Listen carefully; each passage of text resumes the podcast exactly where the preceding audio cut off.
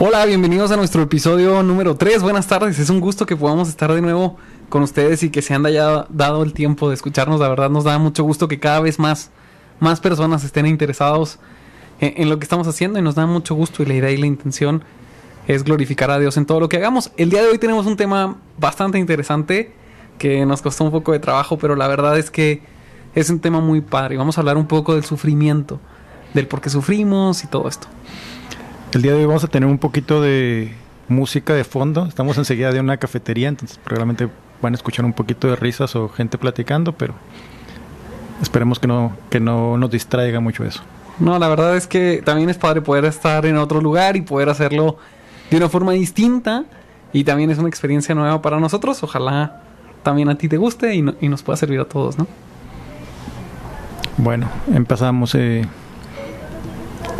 Inicio nuevamente haciéndote una pregunta, Eduardo. ¿Por qué sufrimos? Híjole, es una pregunta que yo tenía pensada hacerla, yo preguntarla, pero bueno, la verdad es que, que el diseño inicial, el, el, diseño que Dios creó no implicaba sufrimiento, no había sufrimiento dentro de, de este diseño y es muy padre pensar que el Señor diseñó y creó y pensó esto de un inicio sin que nosotros tuviéramos que tener alguna consecuencia o algún dolor físico, emocional. Pero el hombre decidió pecar y, y, y esto hizo que, que, nosotros nos apartáramos de Dios. Y ahí es donde inicia el sufrimiento, ¿no? Exactamente, el diseño, eh, ¿cómo iba a decir? Original del Señor era que pudiéramos estar con Él, gozándonos plenamente en Él, sin enfermedad, sin sufrimiento, sin preocupaciones, sin estar pensando eh, estresados por si nos alcanza para la renta o si la señora está enojada o, o, si tu niño está enfermo. Únicamente estarnos gozando, gozándonos con él sin ninguna otra preocupación, sin ningún otro objetivo más que alabarle, glorificarle y, y gozar su creación que había hecho para nosotros. En, en una dependencia total de él. ¿no? Exactamente. Pero después de la caída las cosas cambiaron uh -huh. y a través de los años las cosas han ido empeorando cada vez. Eh, la tierra se corrompió, las personas se corrompieron también. Eh, vemos enfermedad, vemos gente haciendo cosas que no nos explicamos, cómo alguien puede hacer cosas tan terribles como lo que acaba de pasar hace una semana. Exacto. Pero no era la, la idea original. Entonces, eh, sufrimos porque el mundo eh, está dañado por el pecado, en gran manera porque la gente no conoce de Dios también y vive de manera de una manera diferente a la que Dios tenía pensado para, para su creación. Es, es una consecuencia natural de habernos apartado del Señor, es una consecuencia natural de las acciones y decisiones como seres humanos hemos tomado de estar apartados de Él y, y, y pues bueno, viene el sufrimiento, viene lo que tú decías, eh, las preocupaciones, las angustias, las tristezas, porque hemos decidido pecar y hemos decidido alejarnos de Dios e incluso hoy en día es, un tema que también ojalá tengamos la oportunidad de tocarlo después. Eh, eh, hemos disfrazado muchas cosas que a Dios no le agradan, como está bien, como no pasa nada, como son permitidas, como no tenemos tanto problema. Y esto nos sigue alejando de Dios y seguimos sufriendo a raíz de estas consecuencias, ¿no? Sí. Pero este primer concepto sería en general, para todo el mundo. Así es. ¿Por qué todas las personas sufren? Pero podríamos hablar un poquito de por qué los hijos de Dios sufrimos. Y ahí hay un poquito de diferencia, o mucha diferencia. Porque aunque nos afecta el pecado, Dios es soberano en todo lo que nos pasa. Así es. Y Él tiene un plan, aún en el sufrimiento, para sus hijos. Eh, ¿Por qué un creyente sufre en este mundo? Yo creo que le pusiste un embudo, ¿no? En, un, en, una generalidad sufrimos porque estamos alejados de Dios, pero, pero en el propósito y en la voluntad del Señor el cristiano sufre a una parte porque está alejado de Dios, sino porque hay un propósito. Y, y podemos ver muchas cosas, pero hay una, frase que una vez Michelle Obama dijo, o se la adjudican a ella, que el dinero no cambia a la gente, revela su verdadera personalidad. Y, y, de alguna forma el sufrimiento hace esto en nuestra vida, ¿no? Revela quién realmente eres. Exactamente. Y, y No eres el mismo cuando no tienes necesidad, cuando no tienes preocupaciones. Cuando... Pues una vida tranquila, pero en cuanto empieza esta presión en tu vida, empiezas a cambiar tu estilo. Incluso en la casa siempre te dicen, oye, andas de mal humor. O tienes estos problemas porque empieza a revelar lo que hay dentro de ti, lo que hay más profundo, lo que hay guardado en tu corazón, ¿no?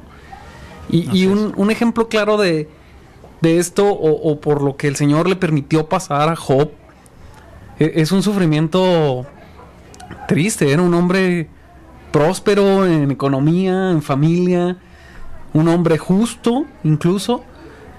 Y el Señor lo permite eh, pasar por este sufrimiento para llegar a lo más profundo de su corazón y ver que su corazón estaba aún ahí en ese sufrimiento en ese dolor, eh, eh, confiando en Dios, ¿no? Y eso es, un, algo increíble que podemos ver en Job. Sí, es una de las historias más difíciles de leer. Probablemente eh, se sufre junto con Job cuando lo estás leyendo, las cosas tan difíciles que él pasó. Pero es impresionante cómo él, siendo un hijo de Dios, reacciona de una manera diferente aún después de perder todo, y, literalmente todo, no es como a veces nosotros decimos, lo perdí todo, me quedé sin trabajo. No, no, él, perdió todo, todo, todo, su familia, sus amigos, su riqueza, todo lo que tenía. Y aún así vemos a Job al final glorificando y alabando a Dios y diciéndole, aunque me quites la vida, voy a seguir adorándote. Yo aquí estoy, ¿no? Así es. Y, creo que el Señor lo hace esto con nosotros muchas veces y Dice, quiero ver qué hay realmente en el corazón de Eduardo. Y, te pone algo y luego sale ese Eduardo carnal, ¡ay! grita y hace sorprende. Y Dios quiere probarte y Dios quiere ver de qué estás hecho realmente y si lo que decimos es de dientes para afuera o si realmente es nuestro corazón ardiendo y latiendo por Él, ¿no? Así es. Y aunque nosotros a veces nos, nos seguimos incomodando por la carne que nos jala o seguimos reaccionando de una manera un poco negativa, definitivamente reaccionamos diferente que una persona no creyente. Entonces podríamos decir que parte del sufrimiento nos ayuda a, ver quién realmente es un hijo de Dios y quién no es un hijo de Dios. Sí pudiera ser un filtro que nos marque eh, eh, esta dependencia al Señor. Así es. Un, hijo de Dios, aunque en un momento pueda estar, eh, pues, sentirse destrozado, sentirse sin salida, en un momento u otro va a llegar a, a confiar en Dios y a decirle, Señor, ayúdame.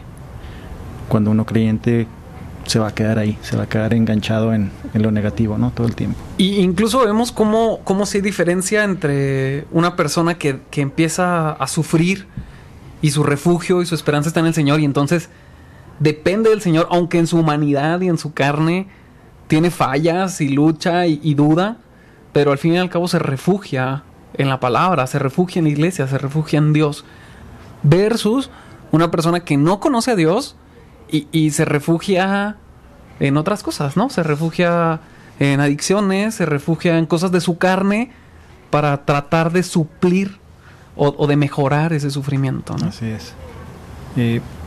otra razón por la que los hijos de Dios sufrimos es para...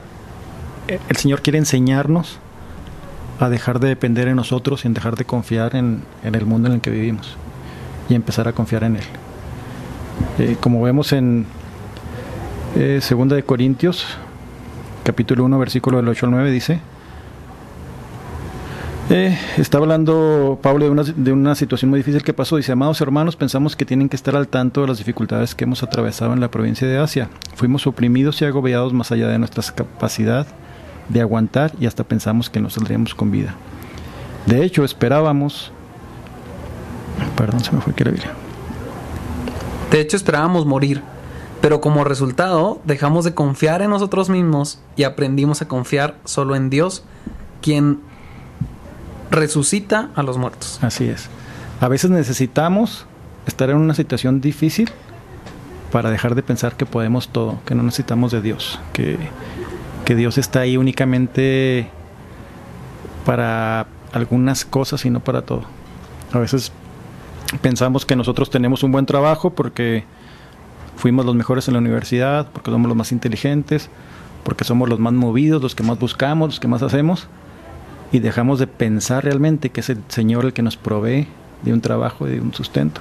Ahora, yo, yo quisiera aclarar que cuando Pablo ya está aquí, ya, era Pablo. O sea, no, no era el que apenas va empezando o el recién convertido, ya era Pablo. Y, dice, necesitamos pensar que no saldremos con vida. Necesitábamos esperar morir. Y esto genera como resultado una dependencia. Una dependencia completa de Dios. Como tú dices, era Pablo el que había pasado por cosas tan difíciles que probablemente, no sé si cualquiera aguantaría. Era, era el, el creyente más pro que podemos conocer, ¿no? sí, no, pues es que, es que realmente es espectacular lo que él estaba dispuesto a padecer y a sufrir por amor a Dios, ¿no? Sí, nosotros lo vemos como un, como un gigante y es increíble también ver que él dice, no estaba confiando en el Señor, estaba confiando en mí mismo. Así es. El Señor me tuvo que llevar ahí para que siguiera confiando en Él. Entonces lo ve como algo, como algo bueno. Así es. Estar en punto, estar en punto, al punto de morir para poder seguir confiando en el Señor y dejar de confiar en Él. Y fíjate que, que aprender a confiar en el Señor eh, es padre. Es difícil. Porque siempre anteponemos, mi trabajo es lo que me ayuda a pagar mi casa. O mi trabajo es lo que nos ayuda a comer. O mi esfuerzo. Y, realmente no somos nada, ni tenemos nada, ni, dependemos un 100% de lo que Dios dice y, de lo que Dios hace. Y cuando sufrimos, nos lleva a esta dependencia. Sí, es nuestra tendencia. A veces nos empieza a ir un poquito bien en cualquier área y empezamos a sentir, sentir que no necesitamos a nadie y empezamos a pensar que nos lo merecemos, inclusive, que, es por nuestro mérito y que dejamos a un lado al Señor inmediatamente. Fíjate, te pongo un ejemplo que es bien común. Estás buscando un trabajo, necesitas un, una, tienes una situación de conflicto, de, de sufrimiento, y empiezas a orar. Señor, ayúdame, Señor, ayúdame, Señor, ayúdame. Y el Señor te responde de una forma positiva para ti y dejas de orar. Porque tú dices, no, pues ya me suplió el Señor mi necesidad, se acabó, ¿no? Y entonces, digo, si el Señor ya te respondió, qué, qué padre, hay que seguir en esta oración, ¿no? Y es difícil por nuestra carne, pero de eso se trata, de, acercarnos y depender de Él. Por eso el Señor en su sabiduría nos da estos momentos difíciles para acercarnos a Él.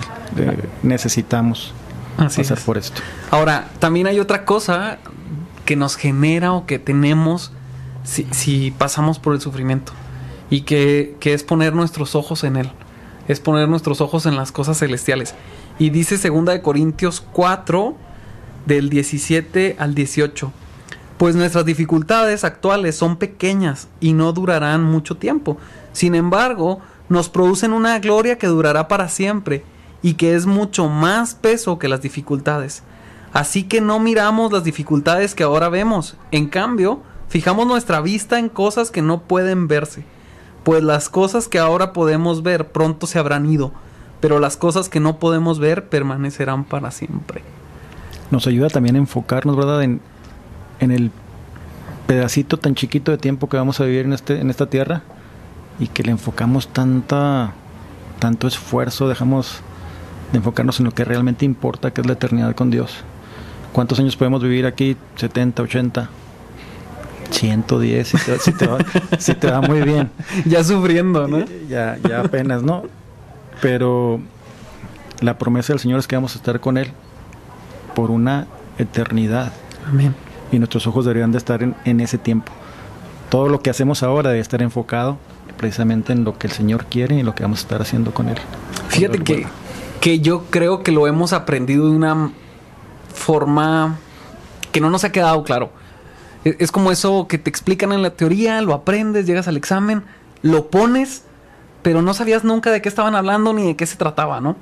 Y, yo así veo esto. Sí nos han dicho y sí sabemos que tenemos una eternidad y que, que tenemos que aquí hacer las cosas para esa eternidad.